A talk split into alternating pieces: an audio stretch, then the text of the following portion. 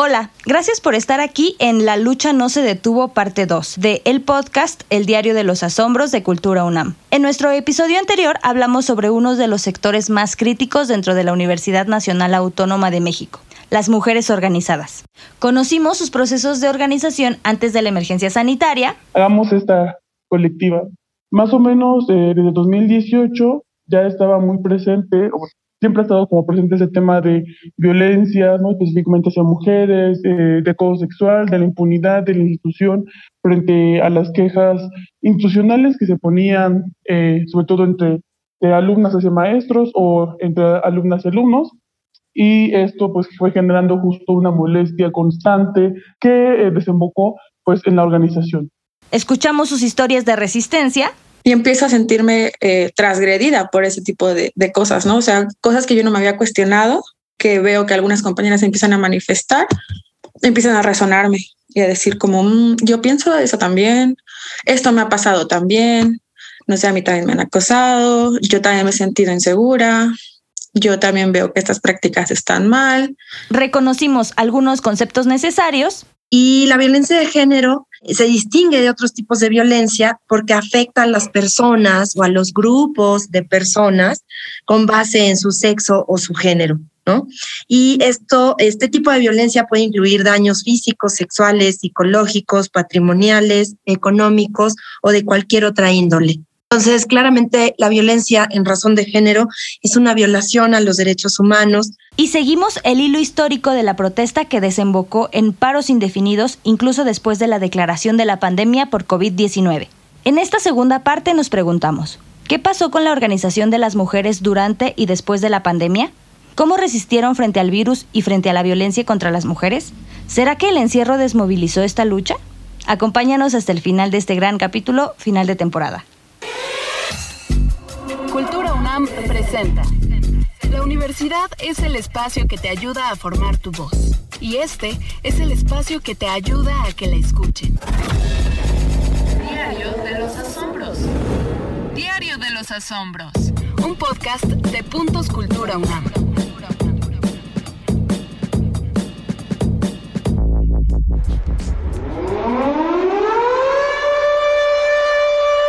La Organización Mundial de la Salud ha estado valorando este brote constantemente. Hemos, por tanto, estimado que el COVID-19 puede ser considerado una pandemia.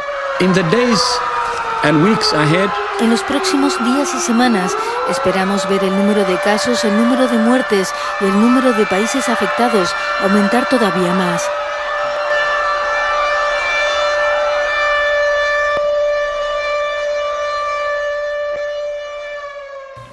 Marzo 16 de septiembre de 2020. Desde Rectoría, un comunicado para la suspensión paulatina de clases por COVID-19 sorprendió a toda la comunidad. 8 de la mañana, 52 minutos. De manera paralela a esta información, le comento también que la UNAM anunció el día de ayer que suspende todos sus eventos culturales, eventos de investigación con concurrencia de académicos, alumnos, estudiantes, en fin, han sido ya suspendidos por parte de la máxima casa de estudios.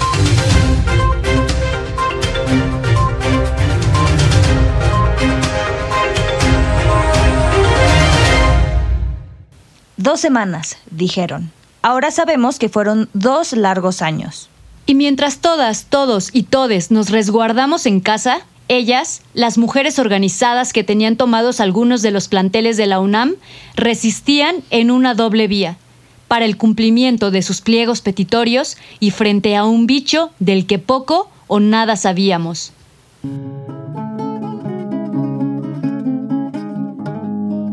¿Qué pasó en la pandemia? Sé que para todo el mundo fue una situación muy complicada, pero especialmente para, para esta organización que había estado tomando muchísima fuerza desde, desde el 2018 y que de hecho ya comenzaba a haber más colectivas en la FES. ¿Qué pasó en la pandemia? Creo que la pandemia vino completamente a desmovilizarnos. Eh, la verdad es que para entonces, incluso afuera, teníamos una mejor convocatoria, ¿no? un mejor alcance. Se veía ya la organización entre mujeres de otras colectivas dentro de la periferia. Escuchamos de nueva cuenta a Daira Borunda. Y es que la colectiva de la que formó parte, además de organizarse contra la violencia contra las mujeres, tenía como consigna política la descentralización del movimiento feminista en la UNAM y fuera de ella. A ver, un poco de contexto. La Facultad de Estudios Superiores Aragón, de donde ella egresó, se localiza en Nezahualcóyotl, en el Estado de México. En 2021, el Estado encabezó la lista con el mayor número de feminicidios a nivel nacional, por encima de Jalisco y Veracruz. De acuerdo a la Ley General de Acceso de las Mujeres a una vida libre de violencia, la alerta de género es el conjunto de acciones gubernamentales de emergencia para enfrentar y erradicar la violencia feminicida en un territorio determinado. Por sus altos niveles de violencia contra las mujeres, Nezahualcóyotl es uno de los municipios que cuenta con dos alertas de género, una por feminicidio y otra por desaparición. Por eso, y entre otros factores, tanto Daira como la colectiva a la que pertenecía consideraban fundamental nombrarse desde los espacios no centralizados que han sido nombrados como periferias. Daira cuenta que antes de la pandemia se había logrado una mayor visibilidad de las problemáticas y luchas de las mujeres que habitan más allá de los confines de la Ciudad de México recuerdo, así recuerdo súper bien que acaba de pasar el 8M y había, estábamos en esa y fue una marcha muy grande en esa para, para la cantidad de morras que van siempre a esas marchas.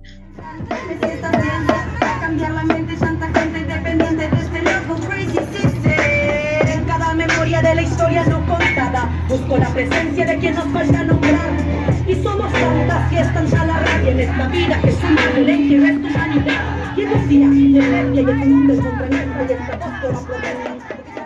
Y si bien la marcha del 8 de marzo de 2020 en la Ciudad de México acaparó las calles y los medios con una asistencia de casi 80 mil mujeres, de acuerdo con los datos oficiales, en Esahualcoyotl la asistencia fue histórica.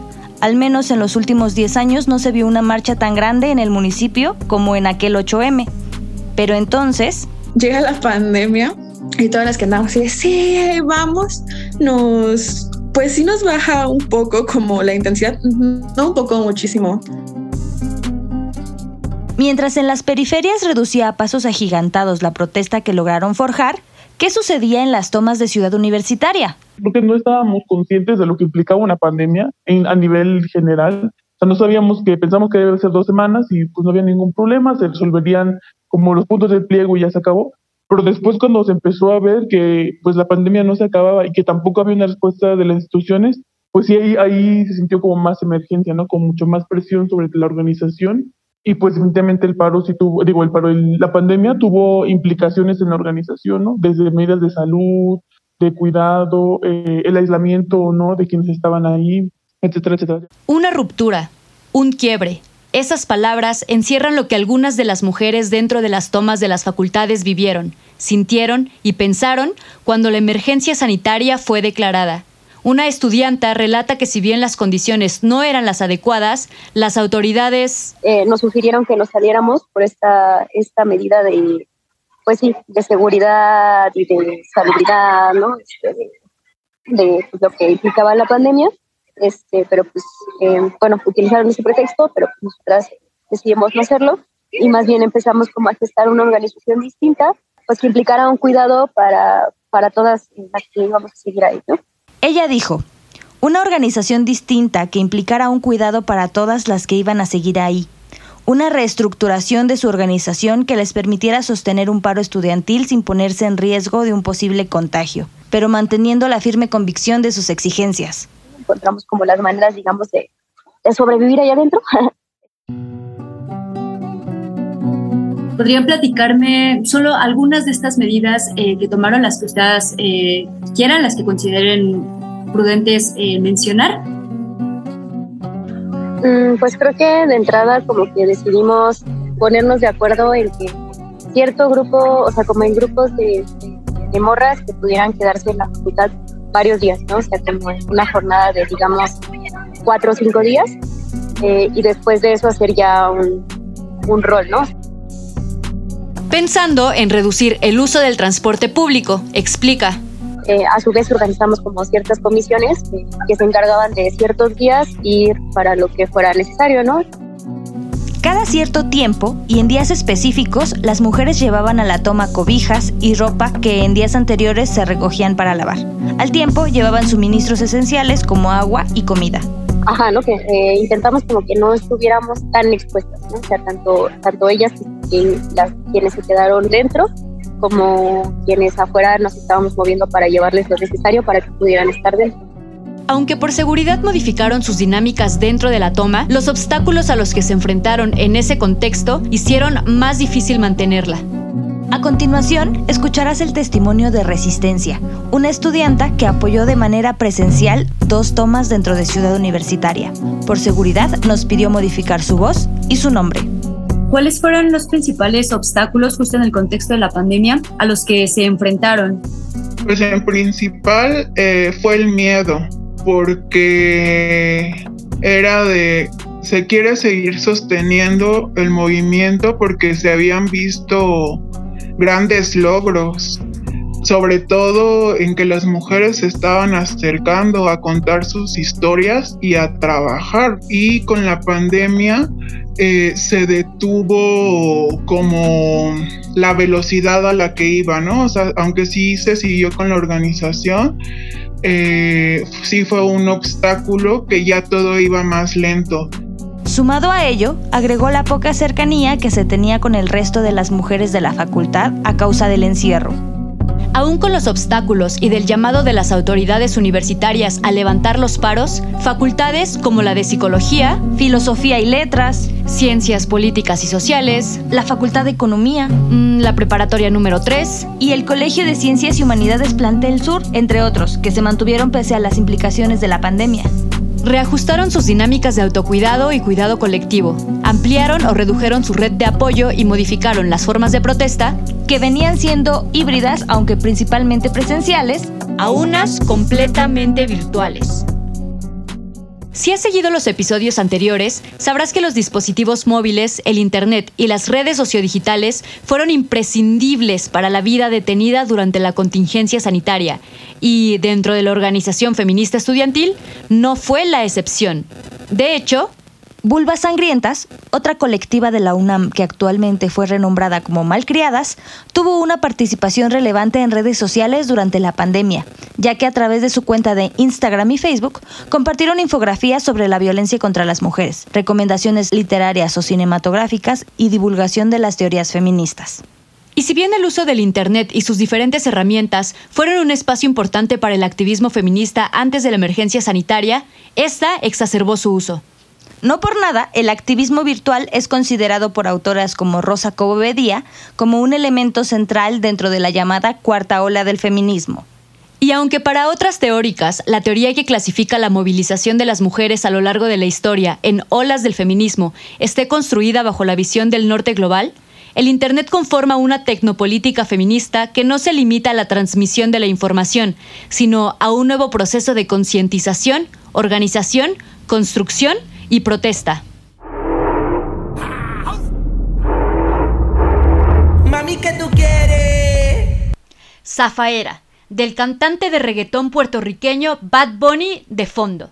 Y justo en la línea... Aquí llegó tu tiburón. Seis mujeres encapuchadas y colocadas en las escaleras de la Facultad de Ciencias Políticas y Sociales comienzan a bailar una coreografía que por aquella época, principios de pandemia, circulaba masivamente en TikTok. Mientras mueven sus manos y caderas al ritmo de Joel y Randy, aparece un mensaje. Si quieres ayuda para tomar tu clase en línea, manda mensaje a la página de Facebook Asamblea Separatista FCPIS. Con este video, el 28 de marzo de 2020, amanecería inhabilitado el sitio web de la Facultad de Ciencias Políticas y Sociales. Las mujeres organizadas habían hackeado la página. Esta acción sucedió luego de que el Consejo Técnico de la facultad aprobara la implementación de un sistema de clases en línea para continuar con los planes de estudio durante la contingencia sanitaria. Fue considerado por parte de las activistas, estudiantes y algunas profesoras que apoyaban la protesta como un intento por parte de las autoridades para romper el paro estudiantil. Es un gran ejemplo de cómo las redes sociodigitales amplifican el alcance de las convocatorias, de las protestas y de la visibilidad de las experiencias de violencia. Pero el momento que trataron de evitar llegó. Las 18 tomas existentes desde noviembre de 2019 fueron levantándose una a una.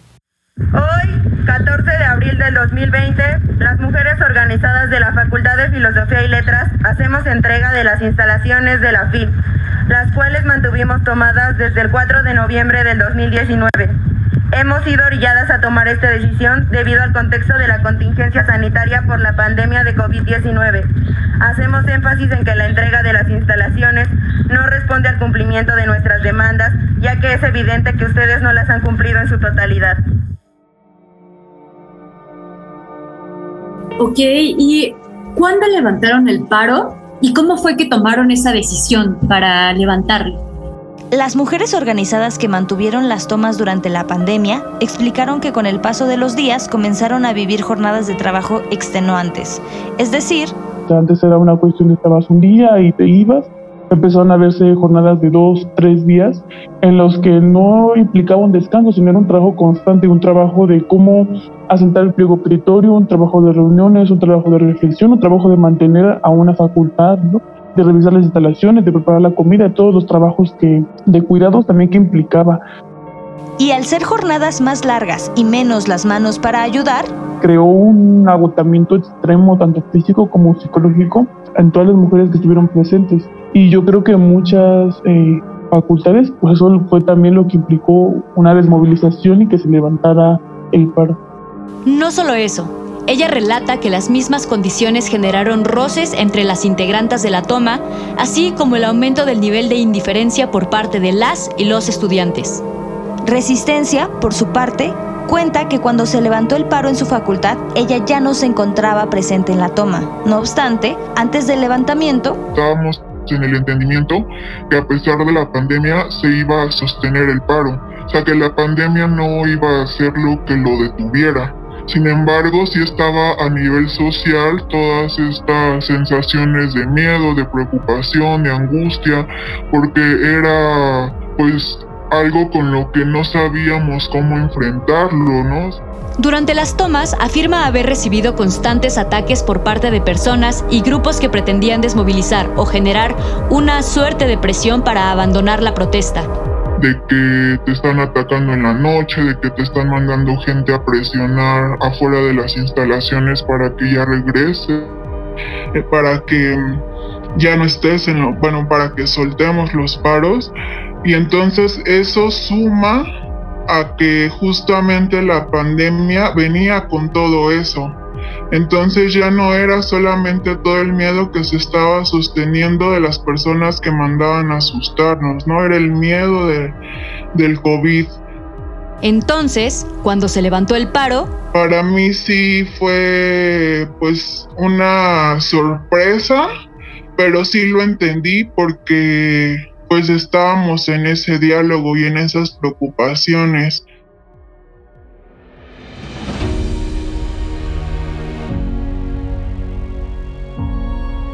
CCH Sur, 39 días de toma. Facultad de Ciencias Políticas y Sociales, 91 días. Facultad de Filosofía y Letras, 162 días. Facultad de Economía, 182 días. Preparatoria número 3, 183 días de toma.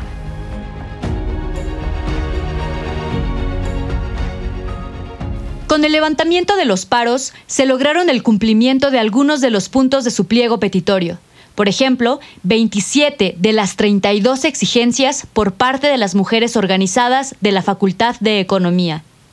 Ojalá también pudiéramos decir que la violencia terminó, pero no fue así. Sí, ya los estuve revisando y pues sí, sé que no sustituye la clase y por eso le pregunto qué es lo que podría hacer. Eh, pues como ahora no es presencial, no te puedo este, proponer sexo, así es que no, no se me ocurre.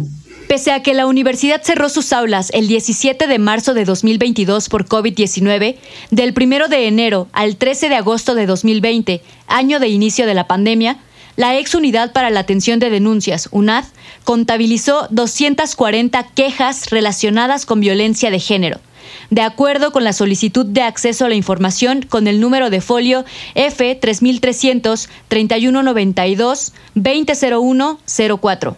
No ha de haber sido nada más por culpa de el acosador.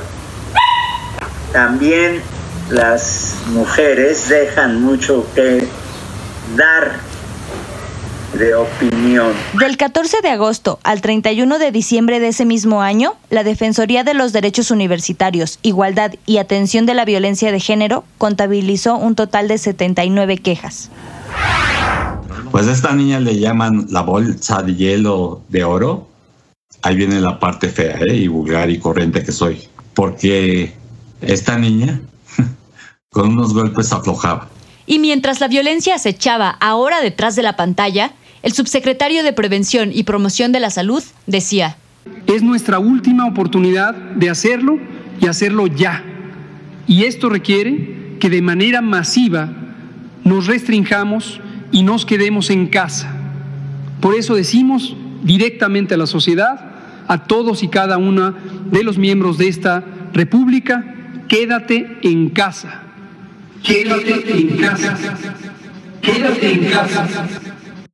Ojalá también pudiéramos decir que la violencia contra las mujeres redujo con las medidas de aislamiento social, con la limpieza casi extrema o con alguna vacuna, pero tampoco fue así. Lo que pasa es que creo que pasamos como a, ok, por esto lo vamos a dejar en un segundo plano porque no es tan urgente, estamos muriendo de COVID. Pero es que esto también es urgente, ¿no? La pandemia de violencia hacia las mujeres cuando termina.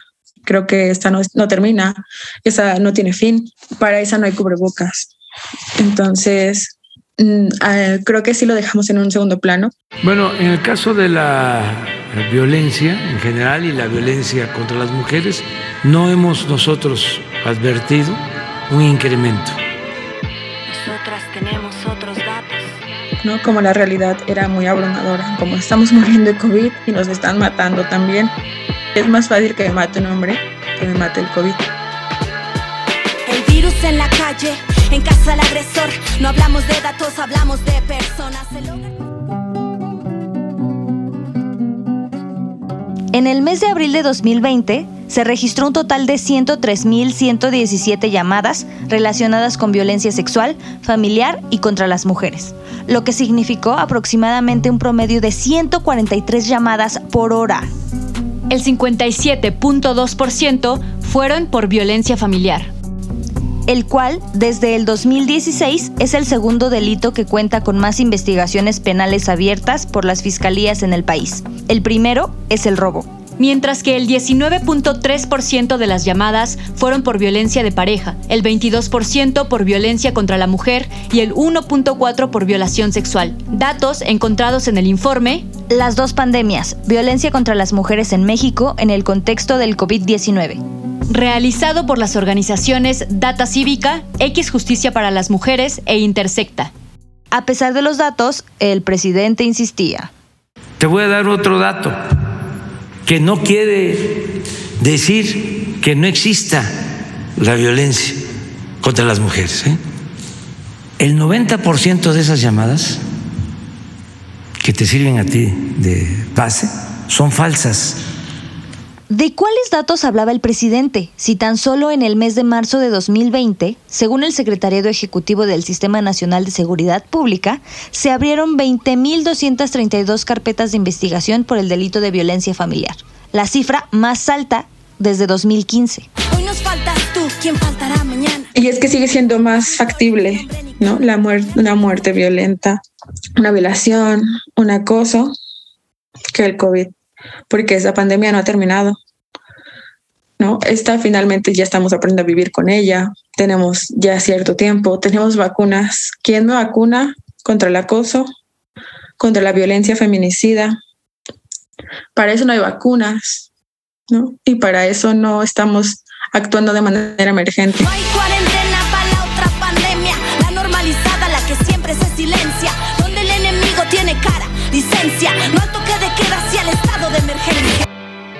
Por eso la lucha no pudo detenerse. Desde redes sociales, impulsando hashtags, con tuitazos masivos, en todo el 2020 las acciones colectivas de las mujeres continuaron, a un nivel más bajo, pero finalmente continuaron. No hablamos de datos, hablamos de personas. El hogar no es seguro ni tampoco el exterior. En 2021, acostumbradas a conectarse desde su casa y a tejer redes detrás de una pantalla, el atraso de los pagos por parte de la UNAM a sus profesoras y profesores generó una movilización que logró posicionar nuevamente los temas de género en la agenda estudiantil. De aquí surgieron organizaciones como MOFA, las mujeres organizadas de la Facultad de Arquitectura que ya pudimos escuchar en el podcast anterior, y la Asamblea Exclusiva de Mujeres en una de las facultades de la periferia, la FES Aragón. Escucharás a Blanca Loya, egresada de la carrera de Pedagogía, y a Arlette Miranda, actual estudiante de Derecho, ambas pertenecientes a la Asamblea. No las olvidamos, no. Por eso las nombramos.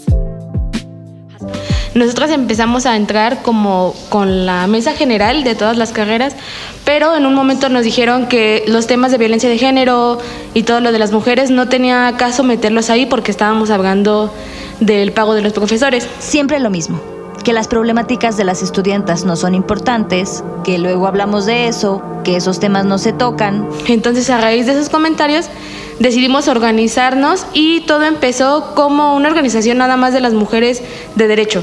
De ahí se nos empezaron a mandar mensajes de otras chicas de otras carreras para empezarnos a explicar que ellas también se querían meter y organizar. La diferencia entre esta organización y la de las mujeres de arquitectura de las anteriores es que su convocatoria fue totalmente virtual. Básicamente empezamos con un grupo de Facebook. El grupo de Facebook se, se abrió para todas las chicas para que estuvieran informadas, ¿no? Porque en un principio organizarnos con todas las carreras fue complicado. Precisamente empezamos con las mesas de diálogo vía Meet, empezando a decirle a las compañeras que quienes se quisieran acercar con nosotras tenían la invitación totalmente abierta, ya sea que vieran la transmisión en vivo o se metieran a la reunión.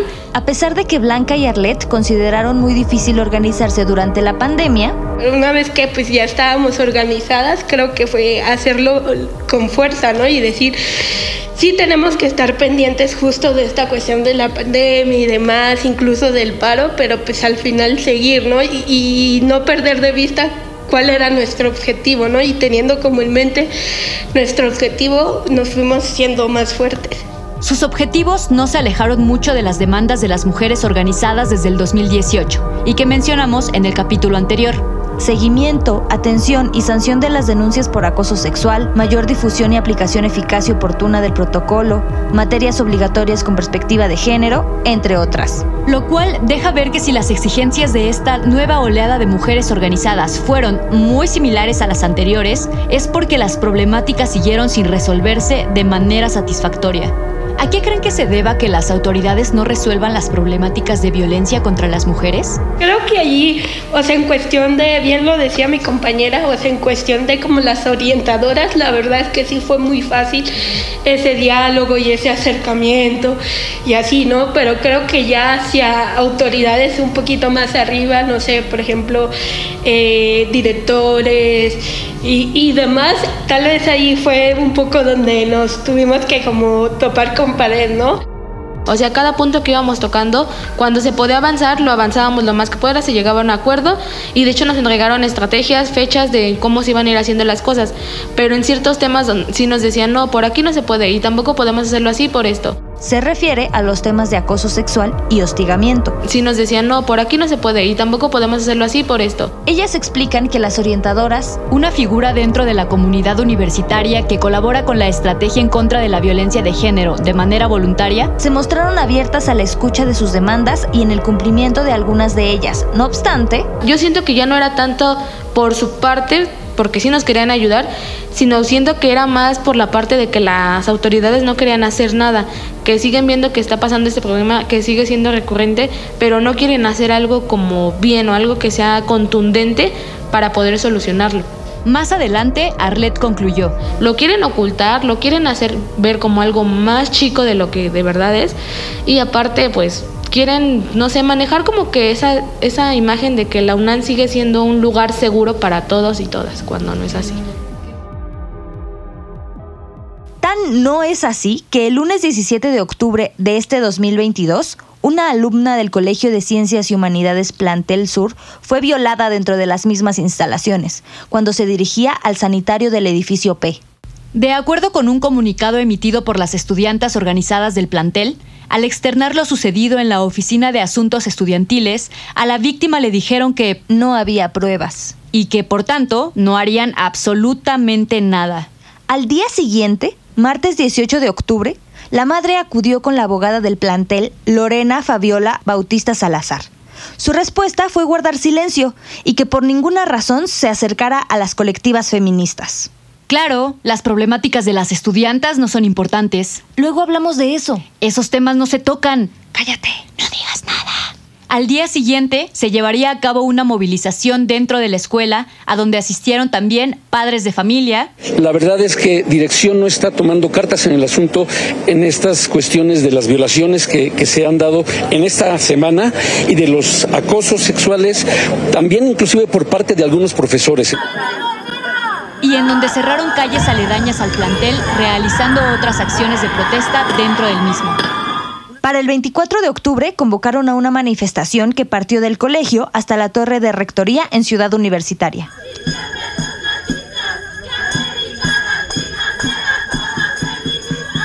En un comunicado emitido por la UNAM ese mismo día, la universidad afirmó que, citamos, siempre ha sido sensible y respetuosa ante la protesta pacífica de los y las universitarias, más aún cuando se realiza por motivos tan sensibles como la violencia de género y en demanda de mayor seguridad. Fin de la cita. Pero los comunicados ya no son suficientes, y menos cuando el foco de atención es la criminalización de las múltiples formas de protesta, definiéndolas como vandálicas, y no el problema que llevó a generarlas. La violencia institucional, el acoso y el hostigamiento hacia las mujeres de esta universidad son el piso común que primero hay que reconocer, no negar, no silenciar, no esconder. Si la comunidad estudiantil se sintiera respaldada y protegida por las autoridades universitarias, entonces no estaría pasando esto. Entonces no estarían tomando el CCH, no estarían eh, quemando, no estarían manifestándose de, con esta ira, con este dolor, con este miedo. Dame una solución real al problema que yo te estoy trayendo a la mesa. No me digas que no, que no lo vas a hacer, lo vas a ignorar, lo vas a dejar y ahí tú ve cómo le haces, porque al final del día nada más lo vamos haciendo más grande, más grande hasta que ya no se puede contener y tenemos que llegar a medidas muy drásticas que no se quieren tomar. Nosotras como estudiantes, las disidencias como estudiantes, también necesitamos ciertas condiciones para ir a realizar lo que tenemos que hacer. Si no tenemos esas condiciones, pues forzosamente tenemos que estarlas consiguiendo de otras maneras. ¿Por qué no sentarse a dialogar, a escuchar, a, tener una escucha atenta de las necesidades? ¿Por qué no sentarse a hacer realmente una atención y una contención cuando se denuncia algo? ¿No? ¿Por qué esperar hasta que venga la movilización, hasta que venga la quema, hasta que, a ver, ¿qué está pasando? ¿No? Hasta que entren los planteles en paro, o sea, ¿qué está pasando ahí?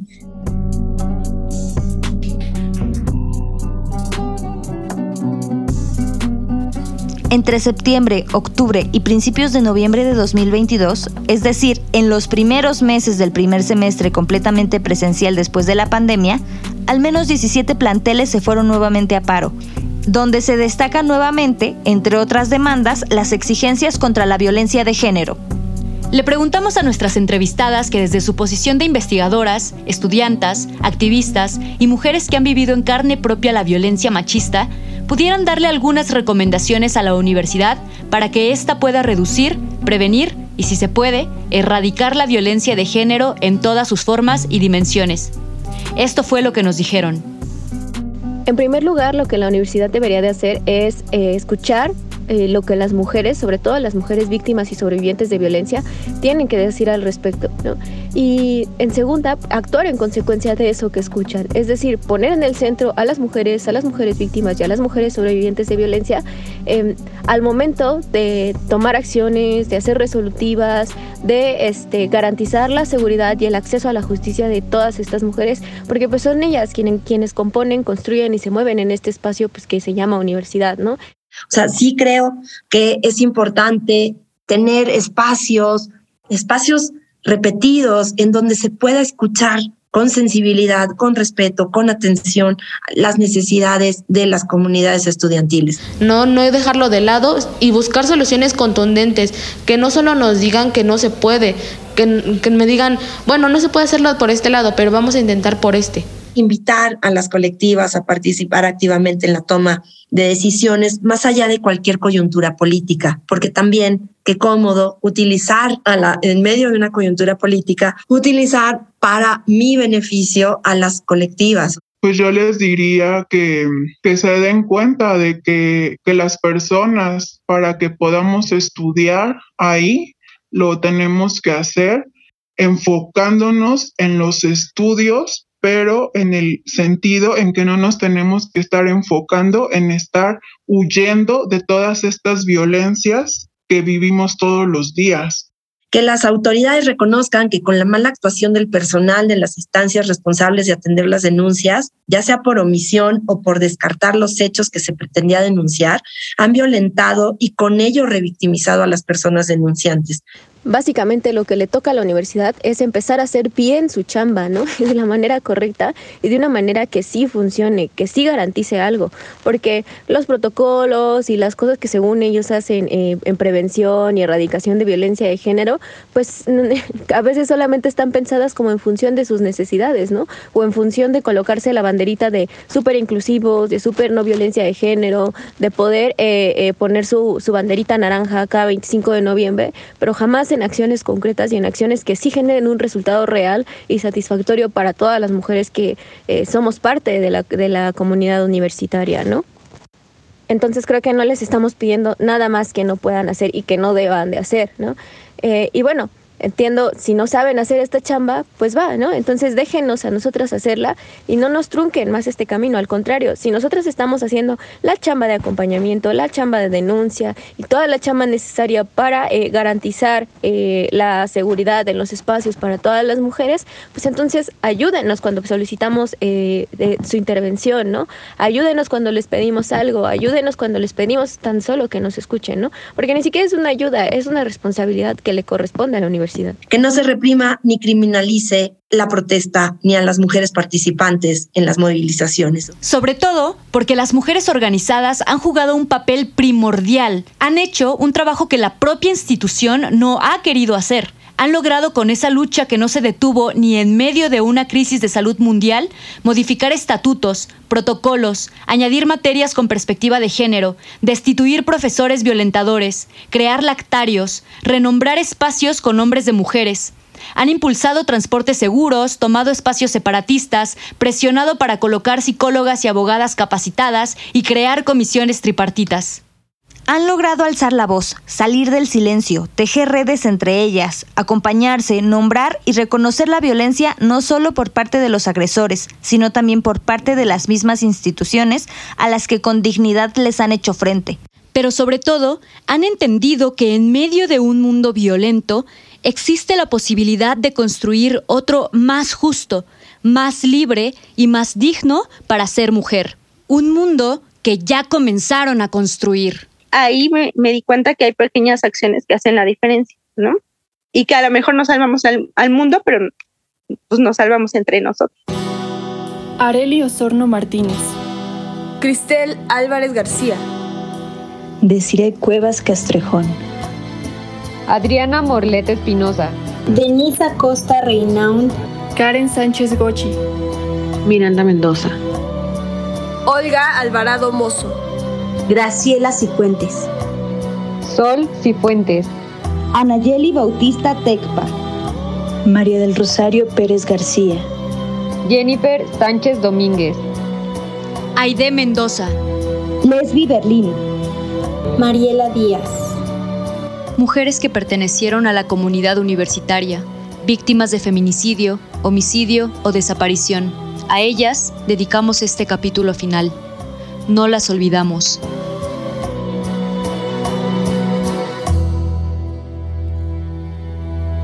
Hemos llegado al final del capítulo y de la segunda temporada del Diario de los Asombros de Cultura UNAM.